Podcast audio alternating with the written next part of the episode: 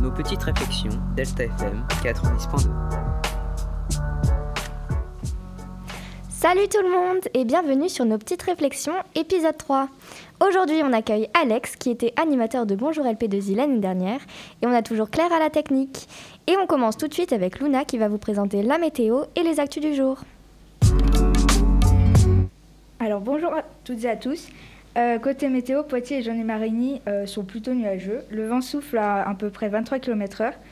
Euh, les températures sont d'environ 14 degrés pour Jean-et-Marigny et pour Poitiers. Et demain, ce sera à la Saint-Serge. Côté actu, donc concernant le coronavirus, Paris et sa couronne sont maintenant en zone d'alerte maximale. Des mesures sanitaires plus strictes ont été mises en place. De gros doutes planent autour de l'état de santé de Donald Trump. Il a été révélé que le président avait été mis sous assistance respiratoire pendant un laps de temps. Et concernant la Nouvelle-Calédonie, les habitants euh, de Nouvelle-Calédonie ont choisi de rester en France à 53,26% lors du deuxième référendum sur l'indépendance et le prochain est annoncé pour 2022. Merci Luna pour les actus du jour et aujourd'hui on va parler de la Tour Eiffel. Alors oui, aujourd'hui je vais vous parler d'un monument qui fait plus de 12 000 entrées par jour, la Tour Eiffel. On va s'intéresser à trois questions. Pourquoi la Tour Eiffel a-t-elle été construite Pour quelles raisons Et surtout, pourquoi cette forme? La Tour Eiffel a été construite à l'occasion de l'exposition universelle de 1889 à Paris. Cette année marquait en effet le centenaire de la Révolution française. À cette occasion, le ministre du Commerce et de l'Industrie, Édouard Locroy, père défenseur du projet, lança le 1er mai 1886 un concours en vue de cette exposition universelle dans le journal officiel. L'objet du concours fut d'étudier la possibilité d'élever sur le champ de Mars Je finis. Bah. Une, euh, alors, donc, euh, l'objet du concours fut d'étudier la possibilité d'élever sur le champ de Mars une tour de fer à base carrée de 125 mètres de côté et de 300 mètres de hauteur.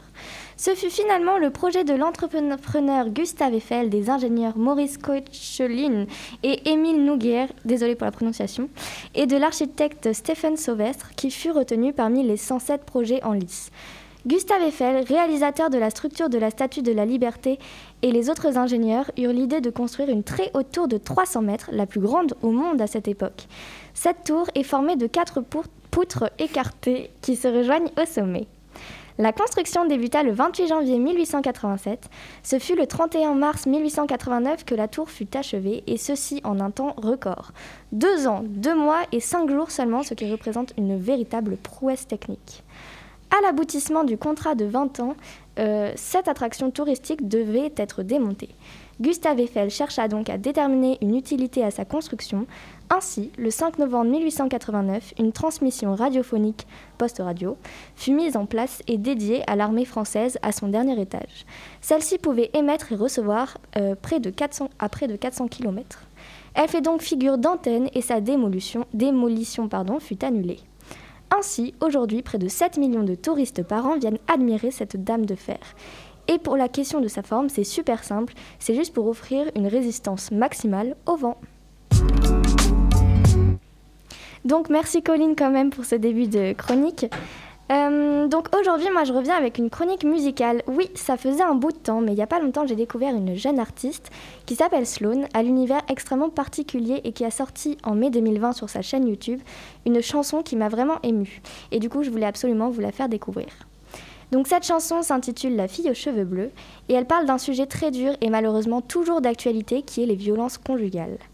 Avant de parler de ce thème, je vais d'abord commencer par vous présenter donc Sloane.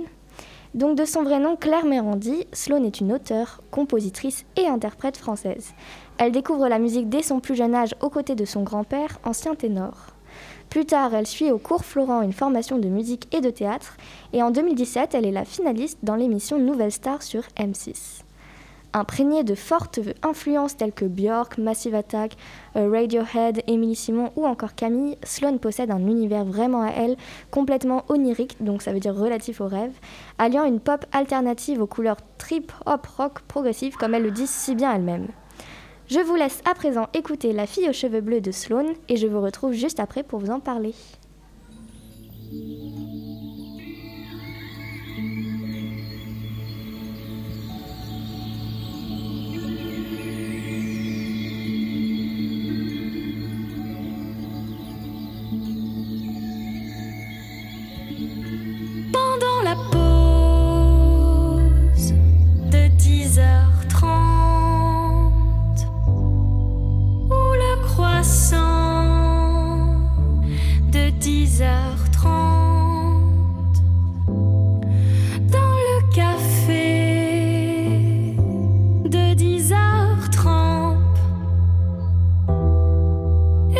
to say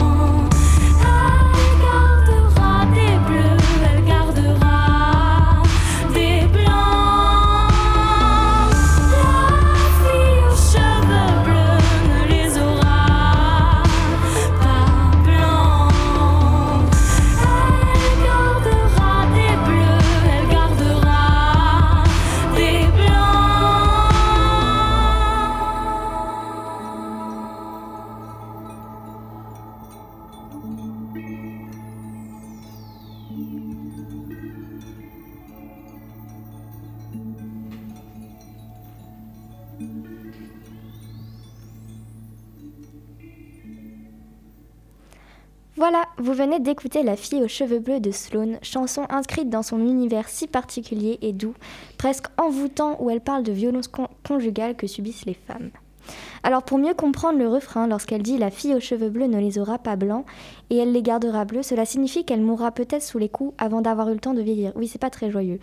Et euh, gardera des bleus, donc elle gardera des blessures physiques et morales, et elle gardera des blancs, des trous de mémoire suite aux coups. Et donc je vais maintenant vous passer un enregistrement où la chanteuse explique son inspiration pour écrire cette musique. Moi, j'ai écrit cette chanson parce que euh, un soir, j'ai été marquée par une image mentale très très forte d'une femme aux cheveux bleus en train de peindre dans un atelier. Et j'étais omnisciente à la scène et je pouvais voir euh, qu'elle était observée par un homme qui regardait frénétiquement sa montre. D'où le fait que dans ma chanson, je répète beaucoup 10h30. C'était très étrange comme expérience parce que j'ai vraiment eu l'impression qu'elle était au-delà de l'imagination et je sentais une espèce de peur à l'intérieur de moi, comme si j'étais en danger. Et j'ai compris que en fait, cette femme était victime de violence dans son quotidien que c'est aussi pour ça que j'ai voulu en parler et que j'ai pris une fille aux cheveux bleus comme symbole, mais ça, elle représente toutes les victimes qui en souffrent. Et qu'aujourd'hui, même quand, déjà, quand une femme arrive à juste aller demander de l'aide, déjà c'est très dur parce que la plupart du temps, ces femmes sont considérées, enfin, se sentent coupables. Alors pour info, il y a 173 femmes et hommes qui ont été tués par leur conjoint en 2019 et parmi eux on trouve 146 femmes et 27 hommes.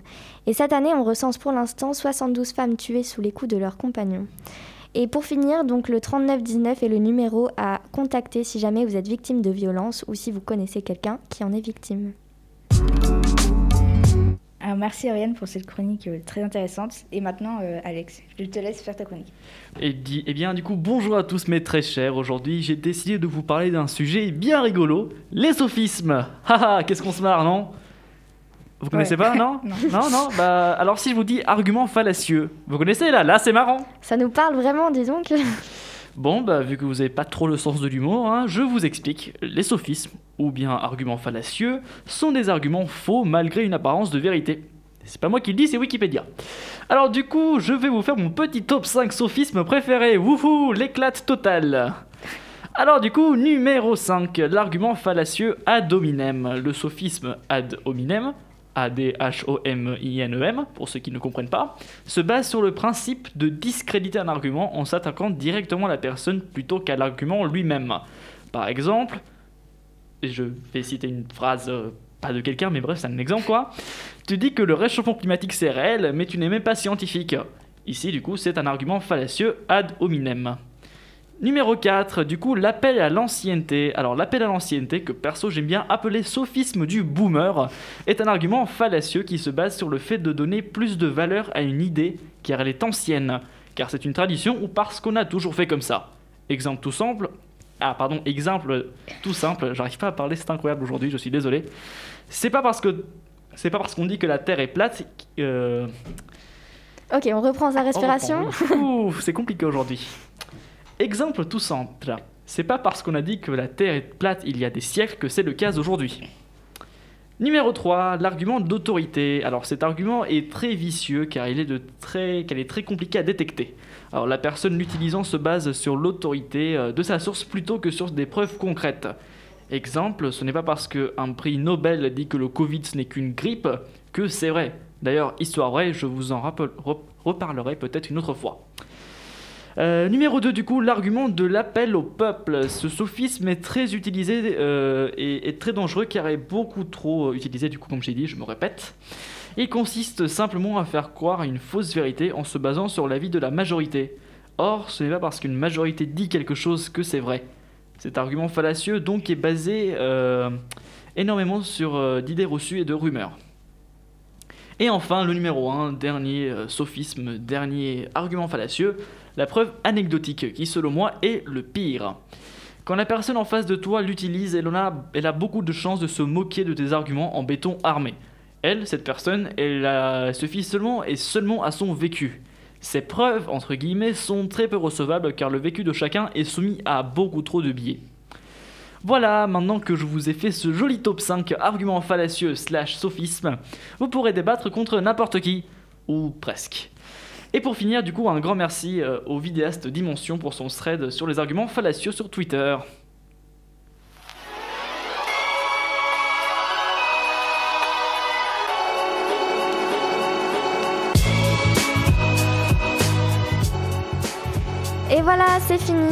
Dit au revoir sur ce nouveau générique de fin. Enfin, d'ailleurs, il était déjà là la semaine dernière.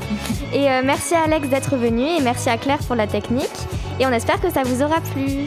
On revient mardi prochain à 13h pour un quatrième épisode. Et bien sûr, vous pouvez écouter et réécouter cet épisode sur vos plateformes de streaming audio ou bien sur le site de Delta FM à l'adresse lp2i.radio-delta.fr. Salut Au revoir Salut tout le monde